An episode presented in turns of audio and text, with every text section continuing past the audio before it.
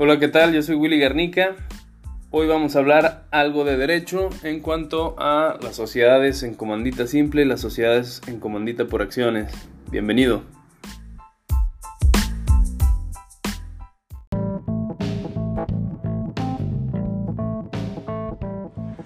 Como recuerdas, la Ley General de Sociedades Mercantiles contempla siete tipos de especies de sociedades. El día de hoy nos vamos a enfocar en revisar dos de ellas, que son la sociedad comandita simple y sociedad comandita por acciones. Y a través de una explicación muy simple podremos distinguir una y otra, así como reconocer cada una de sus diferencias. Pero buscando siempre enfocarnos en la practicidad de este conocimiento, para que podamos reconocer cuáles son las circunstancias en las que conviene utilizar más una u otra.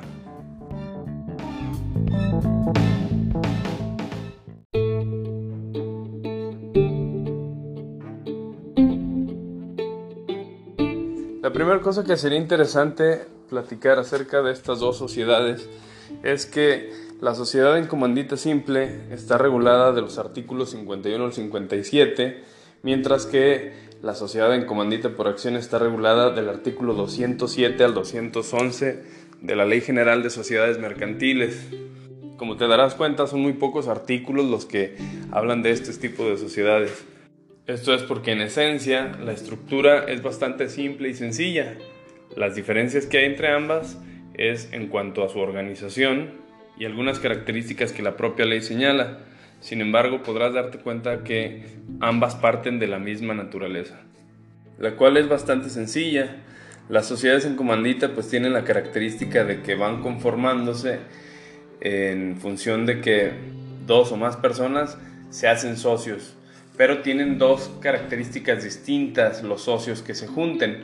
Unos se comprometen eh, de manera solidaria responsable e ilimitada y hay otros socios que responden solo hasta el monto de sus aportes. A los primeros que forman parte de la sociedad que comprometen eh, todo su capital de manera solidaria e ilimitada, los llamaremos socios gestores o colectivos y los segundos tienen el nombre de comanditarios. Esa justamente es la característica común que tienen. Ambas parten desde la misma naturaleza, la misma base, pero tienden a diversificarse y es ahí donde encontramos la diferencia entre una sociedad en comandita por acciones y una sociedad en comandita simple.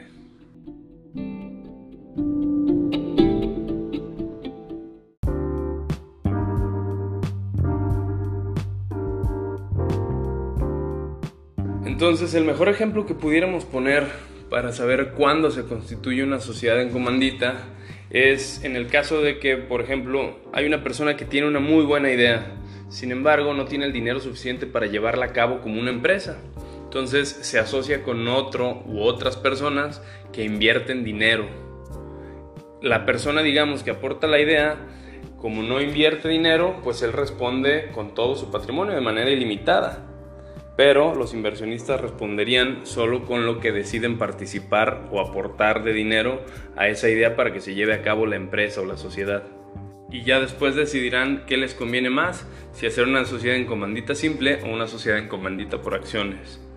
Una de las diferencias que hay entre estas dos es que la sociedad en comandita simple se divide los aportes que hace cada socio en partes sociales. El capital social está dividido de esa manera, en partes sociales. Sin embargo, la sociedad en comandita por acciones, como su nombre lo indica, está compuesta por acciones, los cuales son títulos, y al ser títulos pueden circular libremente.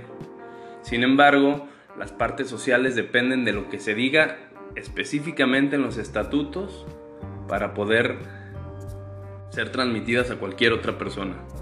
En cambio, las acciones pues pueden ser transmitidas libremente. Siempre y cuando los propios estatutos de la empresa no te obliguen a otra cosa, digamos que la ley te da ese permiso, pero pues no tendría caso poner límites en los estatutos, mejor te conviene más hacer una sociedad en comandita simple.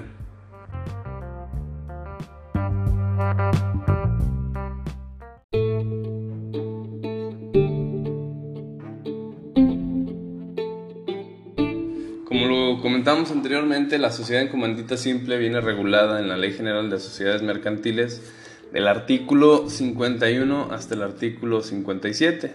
Son muy poquitos artículos, pero lo detalla de una manera muy precisa. Y lo primero que señala es que hay dos tipos de socios que constituyen esta sociedad. Por un lado, los comanditados, que son aquellos que responden de manera subsidiaria, ilimitada y solidariamente. Y los otros tipos de socios que se llaman comanditarios, que son aquellos que únicamente están obligados al pago de sus aportaciones. Y en este sentido se parece un poquito a la sociedad de responsabilidad limitada en esta última parte, ¿no? Como hay unos socios que solo responden con lo que aportan. Sin embargo, se diferencia, como lo mencionamos, en la calidad de los otros socios que responden sí de manera subsidiaria, ilimitada y solidariamente. Y para la razón social de esta sociedad, la van a integrar o formar con los nombres de uno o más comanditados, seguidos de las palabras y compañía o algún otro equivalente, asociados, amigos, etcétera, ¿no? Y a la razón social se le agregarán siempre las palabras sociedad en comandita para hacer referencia a esta o su abreviatura S.NC. Aquí es muy importante señalar que cualquier persona, ya sea socio, comanditario o siendo extraño a la sociedad, que haga figurar o que permita que su nombre aparezca en la razón social va a quedar sujeto a esta responsabilidad de los comanditados, que son las personas que responden de manera subsidiaria, limitada y solidariamente. Entonces es bien importante que si vas a aparecer tú en, en, la razón social, pues efectivamente seas un comanditado, porque si no te estarán atribuyendo estas obligaciones que la ley señala. Y por esta misma razón también es muy importante que en la razón social se ponga esta abreviatura de S punto en C punto o sociedad en comandita, porque si no lo haces, siendo comanditario, o sea, las personas que agregan capital y solo se comprometen con ese capital, si no hiciste de poner esta abreviatura, el nombre de la especie, vas a incurrir también en la responsabilidad de ser subsidiaria, ilimitada y solidariamente responsable de todas las obligaciones que contenga la empresa. Entonces hay que poner mucha atención en estas disposiciones que señalan tanto el artículo 52 como el artículo 53. Ahora bien, en cuanto a la administración, es muy importante que el socio o aquellos que son socios comanditarios eh, está estipulado bajo la ley que no puedan ejercer ningún acto de administración, ni aun con el carácter de apoderados de los administradores. Esto es, no le puedes otorgar un poder especial a aquella persona que es comanditario, que es quien aportó dinero para la empresa. Sin embargo, el propio artículo 54 señala que pueden existir algún tipo de autorización o vigilancia dadas a estas personas, pero deberán estar incluidas dentro del contrato social, o sea, de los estatutos de la empresa, y aún así, simplemente porque la ley así lo dice, estos actos que se le otorguen a estas personas o las facultades que se los otorgan no se considerarán como actos de administración. Entonces, esto podría llegar a marcar cierta duda, porque ¿qué pasa si yo le otorgo algunos actos que parecieran de administración, pero la misma ley me dice que no lo son? La razón es que la ley está buscando de todas formas y de todo modo posible que los socios que son comanditarios no estén ejerciendo actos de administración dentro de esta empresa, ya que si habitualmente están ejerciendo actos de administración o contravienen lo dispuesto en este artículo, y van a quedar obligados solidariamente con los terceros por todas las obligaciones que la sociedad haya tomado. Entonces por eso es bien importante que a la hora de los actos de administración se busque que no sea el comanditario, sino el comanditado quien haga estos actos. Ya que solo ante la muerte del comanditado puede darse una sustitución, pero de manera interina, de un comanditario para desempeñar algún acto que sea urgente o que tenga que ver con la administración, pero tiene solamente un mes para realizarlo, contado desde el día en que una persona muere, quien es el administrador, o se encuentra en incapacidad de haber efectuado algún acto de administración. Entonces ahí, a partir de, de que sucede este acto o este hecho, que deja imposibilitado al administrador, y solo puede un comanditario realizar esta acción, pues se le otorga un tiempo de un mes para poder hacerlo hasta que se nombre otra persona. Y ahí pues solo se hace responsable de, esos actos determinados que hizo durante ese mes que actuó de manera interina. Y ya para todo lo demás son aplicables a este tipo de sociedades los artículos del 30 al 39, del 41 al 44 y del 46 al 50. Los artículos del 26, 29, 40 y 45 solo se aplicarán en referencia a los socios comanditados, que como podrás ver cuando te fijas en la ley, son artículos que vienen dentro del el capítulo de la sociedad de nombre colectivo, que tienen que ver con las cláusulas que hablan sobre la responsabilidad ilimitada y solidaria de los socios, el ingreso o separación de algún socio a la sociedad y sobre algunas decisiones de los administradores. Y bien, entonces, en estos pocos artículos, pero muy concisos, se habla de lo que es la sociedad en comandita simple.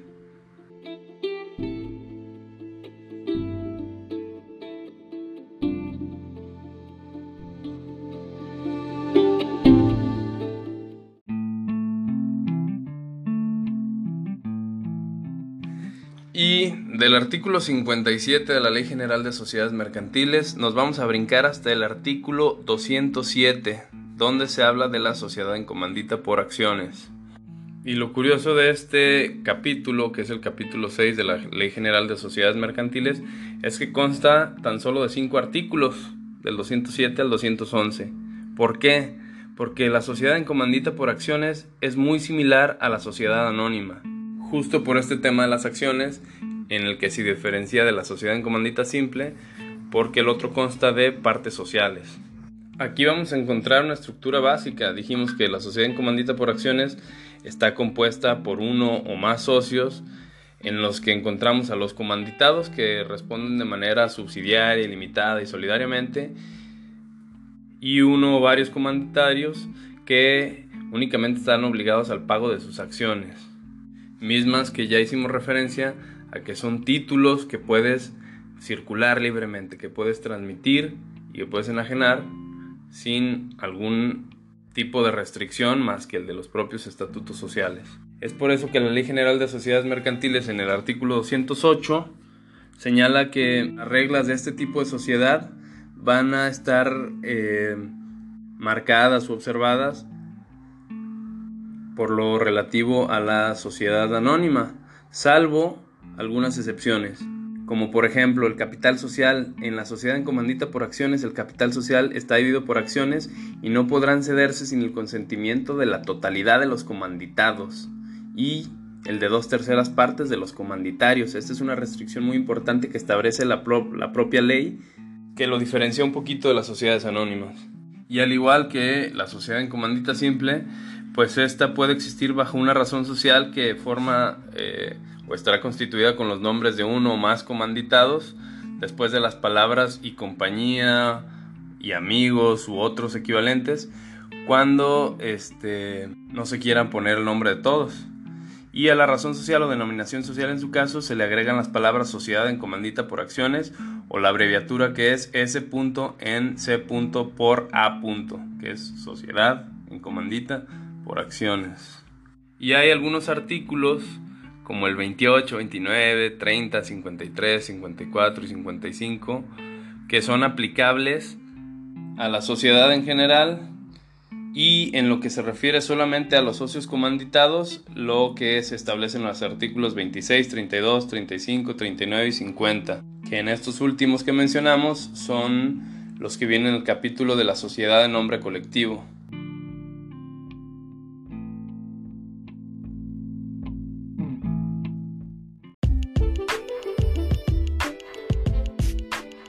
Ahora bien, habiendo entendido un poquito la estructura de cada una y lo que mencionan los artículos de la Ley General de Sociedades Mercantiles sobre la ley que le aplica a la sociedad en comandita por acciones y los que le aplican a la sociedad en comandita simple, podemos encontrar algunas diferencias. Por ejemplo, la primera es en cuanto al capital social. En la sociedad en comandita por acciones, el capital social se forma pues de los aportes de los socios comanditarios, pero también de los comanditados entonces podemos encontrar las acciones en ese capital social. Mientras que en el capital social de una sociedad en comandita simple, los comanditarios, el capital que aportan, no se le dividirá en acciones, sino que serán partes sociales. Que es ahí donde viene otra diferencia. En el caso de la sociedad en comandita por acciones, son de libre tránsito bajo la observación únicamente de este caso específico que señala la ley, de que solo podrán cederse con el consentimiento de la, de la totalidad de los socios comanditados y de dos terceras partes de los comanditarios. Mientras que en la sociedad por comandita simple, pues hay que revisar específicamente qué dicen los estatutos de cada sociedad para saber cómo habrá de ser modificada estas partes sociales con las que participaron los comanditarios. Y es aquí donde encontramos una tercera diferencia en cuanto a la normatividad asimilada, que quiere decir la ley aplicable a una sociedad o a otra porque se parece a otro tipo de sociedad. En este caso, la sociedad en comandita por acciones, hay artículos de la sociedad anónima que le son aplicables y a la sociedad en comandita simple hay artículos de la sociedad en nombre colectivo que le son aplicables porque se parece en algunas cosas a cómo funciona la estructura de esta sociedad. Es a eso a lo que nos referimos con la aplicación de normatividad asimilada, porque se parece. Es así entonces que podemos encontrar la diferencia entre las sociedades en comandita simple y las sociedades en comandita por acciones.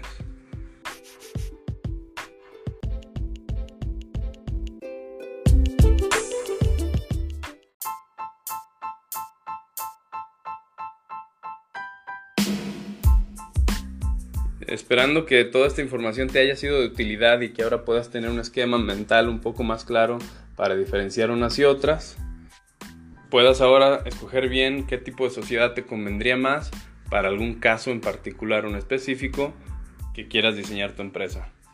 Muchas gracias por tu atención, nos vemos pronto.